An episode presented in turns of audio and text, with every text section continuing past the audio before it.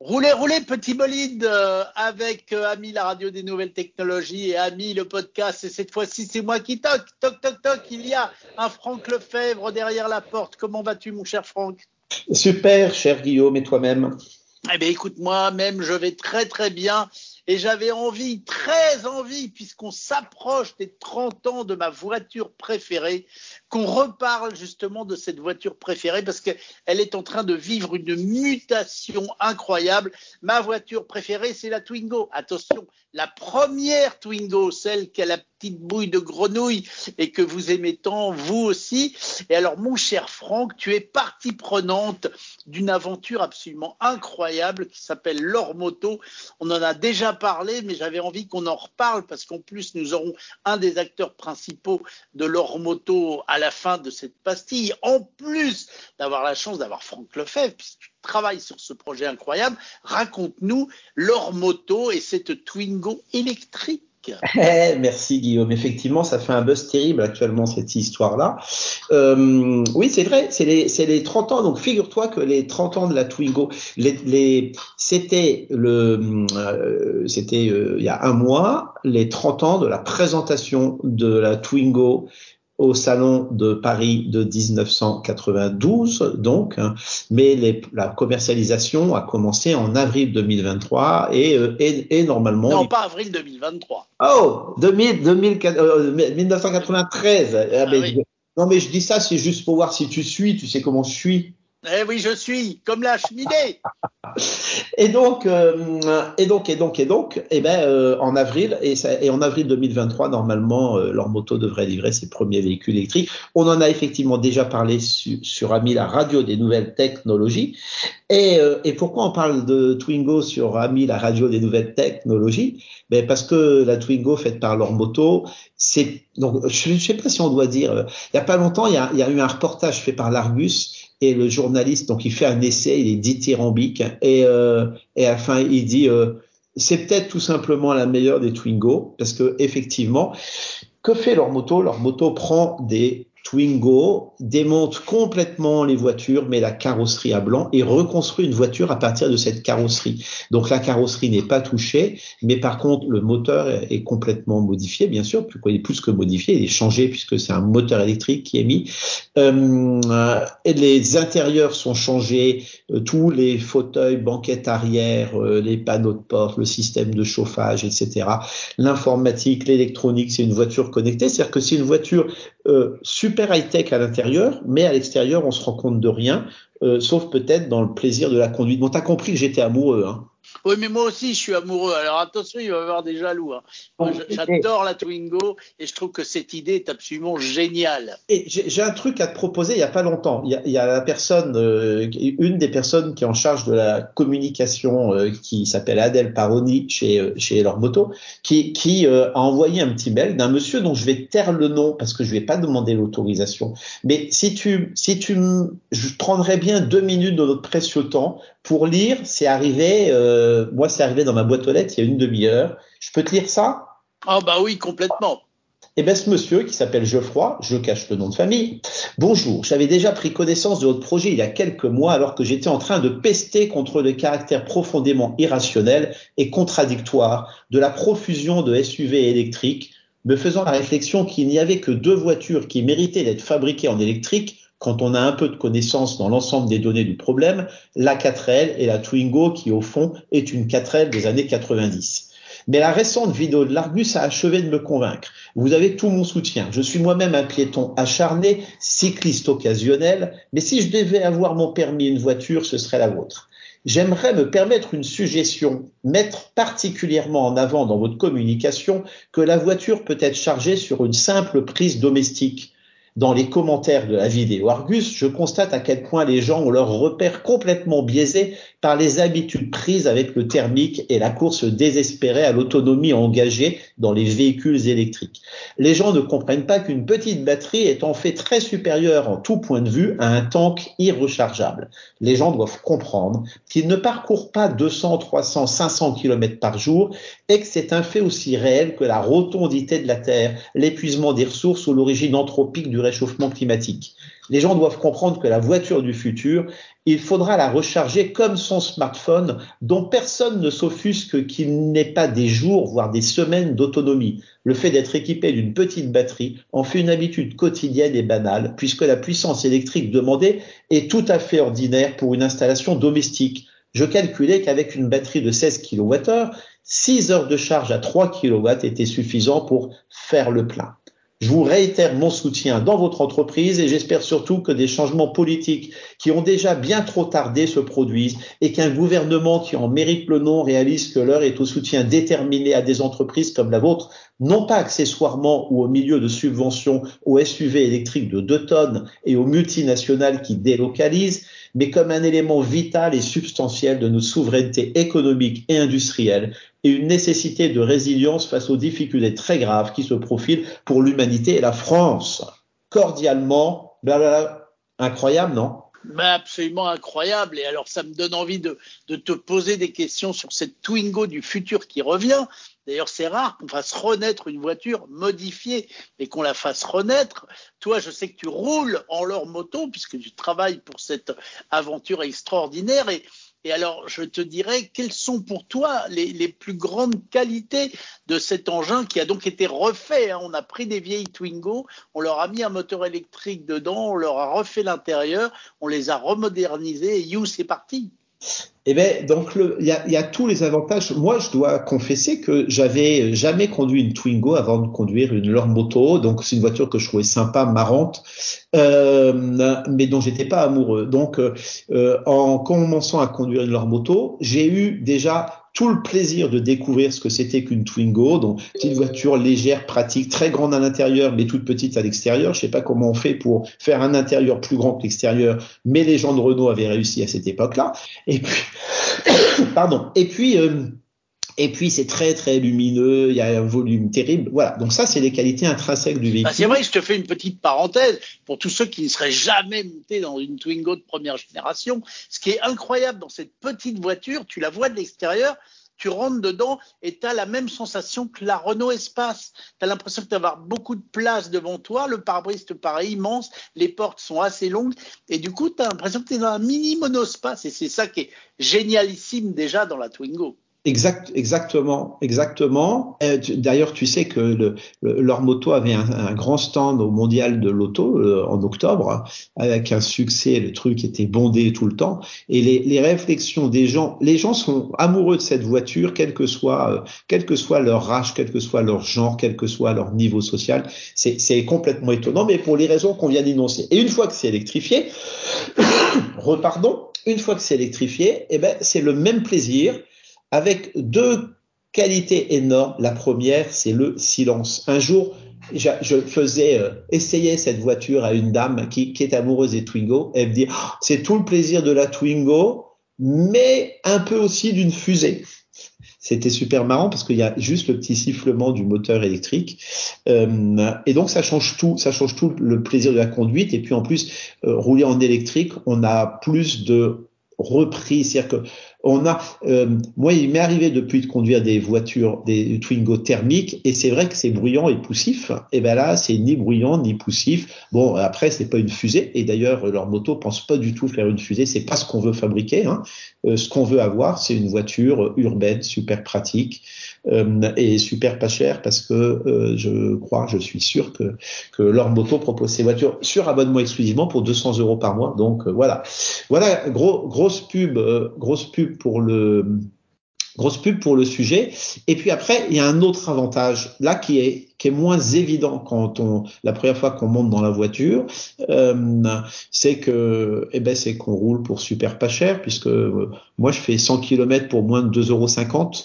Euh, et je fais pas la queue à la pompe parce que comme le disait de façon très pertinente le monsieur dont je lisais la lettre, tout à l'heure, eh ben, je recharge ça directement sur, avec ma prise de courant chez moi dans ma maison et ça me coûte rien du tout et ça se recharge la nuit et, euh, et, le, reste, euh, je m'en moque. J'entends par le reste le fait de ne pas avoir 200 km d'autonomie, je m'en fous complètement puisque pour mes usages urbains et périurbains, c'est largement suffisant.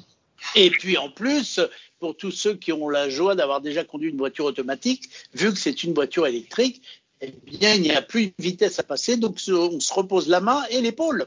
Absolument, absolument. D'ailleurs, on ne sait pas trop quoi faire de, de, de sa main droite. Euh, ben, on peut se gratter les cheveux euh, en se demandant. Ah ouais, t'es comme ça, toi. Tu te grattes les cheveux en conduisant. Oui, oui, écoute, pourquoi pas Pourquoi pas bah, J'aurais fait autre chose, mais bon, écoute, pourquoi pas bah, Elle pèse combien, euh, cette Twingo Donc, elle pèse le même. Légère faut, faut préciser que, que cette Twingo, euh, elle est euh, le cadre légal dans lequel elle est fabriquée est celui de ce qu'on appelle le rétrofit le, principe du rétrofit, c'est d'électrifier une voiture thermique.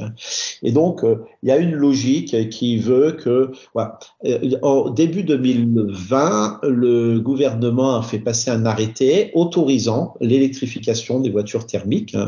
Euh, et donc, l'idée, là, c'était plutôt de faire des espèces de kits, tu vois, comme on fait avec le GPL, pour aller bricoler dans des garages et puis électrifier la voiture. Ce qui est, ce qui est très sympa, je trouve, sous l'angle bricolage, mais euh, ma mère ou ma sœur, c'est pas ce qu'elles vont faire, d'autant plus que que c'est assez cher, bien électrifier une voiture, ça coûte assez cher, et que si tu as une très vieille bagnole et que tu l'électrifies, ben, tu as une très vieille bagnole électrique et, euh, et pour le prix, c'est pas forcément intéressant. C'est pour ça que c'est intéressant de tout repenser, de tout refaire, y compris les fauteuils et tout. Et, et le, le credo de leur moto, c'est de faire des voitures durables, c'est-à-dire que quand ils refont des fauteuils, ils refont les fauteuils qui sont pensés pour euh, avoir des longues durées de vie, euh, se tâcher. Être, les, les housses sont faciles à changer, c'est super, c'est super confortable, c'est tout est repensé pour que ça puisse durer très très longtemps. Mais d'ailleurs, c'est le secret de leur prix. Pourquoi ils arrivent à faire un truc pas cher? Eh ben, c'est quelque chose qui dure plus longtemps. Forcément, ça coûte moins cher, comme on fait avec nos appartements, par exemple.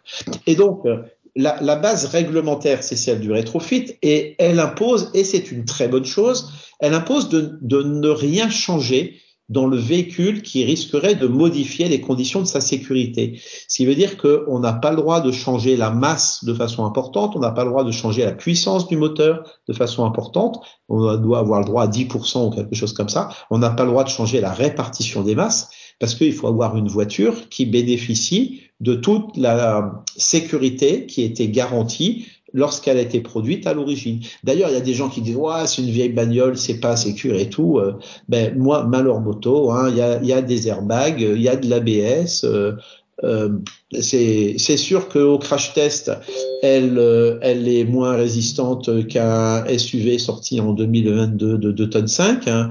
mais, euh, mais pour faire de la ville, quel, est, quel est notre choix et vers quel monde souhaitons-nous nous diriger? Et alors, elle a une autonomie de combien? On rappelle que c'est une citadine, donc elle n'est pas faite pour traverser la France, mais elle a une autonomie de combien? Leur moto garantit 100 km. Voilà, c'est-à-dire c'est largement suffisant pour faire les trajets du quotidien. Et, moi, quand j'ai des distances supérieures à faire, eh ben, je prends ma vieille voiture thermique que je n'utilise plus d'ailleurs que pour faire des grandes distances. Mais aujourd'hui, quand je calcule, et je pense qu'il y a beaucoup de Français qui sont comme moi, les kilomètres parcourus en grande distance représentent une partie toute petite des kilomètres parcourus. Et elle se charge en combien de temps?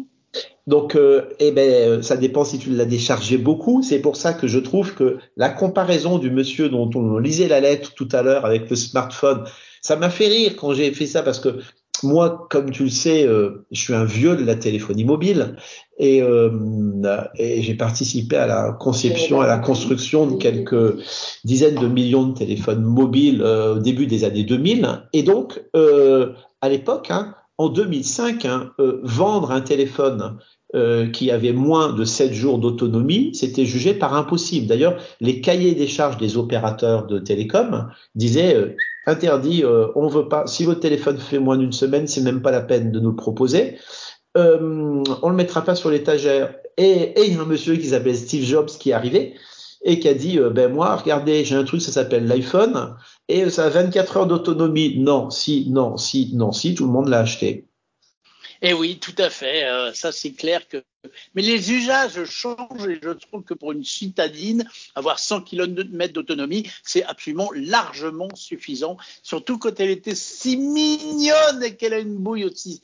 Et puis, tu veux, avoir, et tu veux avoir une voiture légère, parce que faut bien comprendre que des batteries, tu mets donc bon an mal an, hein, tu mets 100 km d'autonomie supplémentaire, ça coûte environ 100 kg de batterie supplémentaire. Ce qui veut dire que si tu veux avoir une voiture qui te permet de faire 500 bornes, tu vas avoir environ 500 kg de batterie derrière que tu vas balader alors que tu n'en as pas besoin. Donc, euh, faut se poser un peu les, les, bonnes questions et se dire, et je pense que les bonnes réponses aux bonnes questions, c'est, c'est, faut prendre des petites voitures légères pour faire des petits trajets urbains, c'est mieux pour tout le monde, ça laisse de plus de place pour le parking en bonus. Euh, et puis quand on fait des grandes routes, quand on fait des longues distances, et qu'on peut pas les faire en train, eh ben, il faut prendre des voitures effectivement qui offrent euh, un niveau d'autonomie, voire de confort et de sécurité supérieur, et qui à ce moment-là motivent que la masse soit supérieure. Mais, mais, mais, pas pour, euh, mais pas pour traverser la ville ou aller au boulot si on fait 60 bandes par jour. Eh ben écoute, je crois qu'on a tout dit et je crois que avant la fin de ce podcast, tu as une petite surprise pour nous. Ouais, on va faire ça. On va passer. Euh, il y a une interview super qui a été faite récemment par euh, l'Argus euh, de Sébastien Rollo, qui est le président de leur moto et qui explique toujours merveilleusement bien son concept et comment tout ça fonctionne. Eh ben, je te propose qu'on l'écoute. Eh bien, écoute, on fait comme ça et on se retrouve euh, à bientôt pour de nouvelles aventures sur Ami dans Ami le podcast. C'est parti pour Sébastien Rollo qui nous parle de leur moto. Encore merci, Franck Lefebvre. Alors, Moto, c'est un nouveau constructeur, c'est un néo-constructeur automobile dont l'objet est de construire euh, la première voiture électrique accessible et durable pour euh, le plus grand nombre. Pour fabriquer une voiture durable aujourd'hui, on utilise des Twingo. En l'occurrence, c'est une Twingo. C'est une voiture qui existe depuis maintenant 30 ans. On la démonte intégralement, on la transforme. On est très attaché à, la sécurité, donc on ne prendra que des voitures à minima avec ABS et 4 airbags, comme c'est le cas des Twingo qu'on a sélectionnés. Au passage, on électrifie sa motorisation et surtout, pour lui donner une grande attractivité, on modernise complètement son intérieur. On a procédé à des tests cliniques auprès d'utilisateurs. On ne savait pas bien jusqu'où il fallait aller dans la modernisation de l'intérieur, mais on savait que c'était un, problème d'attractivité. Et donc on a décidé par exemple de repeindre euh, les plastiques euh, dans une couleur noire en laissant euh, cependant le gris d'origine sur tout ce qui est commande et safety. On a des équipements ici qui permettent avec des signaux lumineux de dire attention, il y a peut-être un truc que vous n'avez pas vu. La voiture est équipée de radars de recul aussi. Et puis nous refaisons intégralement euh, les sièges, mousse, coiffe euh, du véhicule pour lui donner une touche de modernité, de confort. Dans la modernisation du véhicule, je vous ai parlé de l'intérieur, il y a une grosse innovation dans cette voiture au niveau du chauffage. Quand vous, vous, transformez une voiture thermique en voiture électrique, vous perdez la source de chauffage, qui est l'eau chaude qui refroidit le moteur. Nous, on a implanté des panneaux radiants, donc on a des sièges chauffants. Derrière ces très jolis panneaux en lin, des résistances chauffantes. On a du chauffage ici. On a des résistances chauffantes qui permettent d'accélérer le dégivrage. Et ce faisant, on consomme 3 à 4 fois moins d'énergie que si on allumait le gros chauffage de la voiture.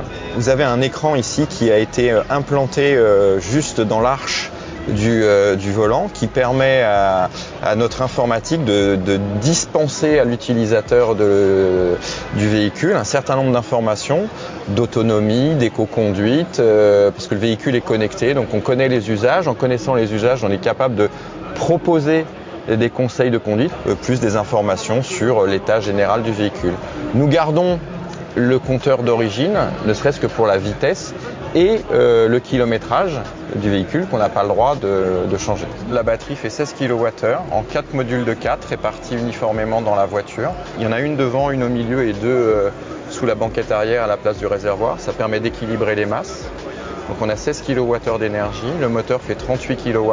On fait venir nos cellules, donc les cellules euh, LFP, lithium fer phosphate.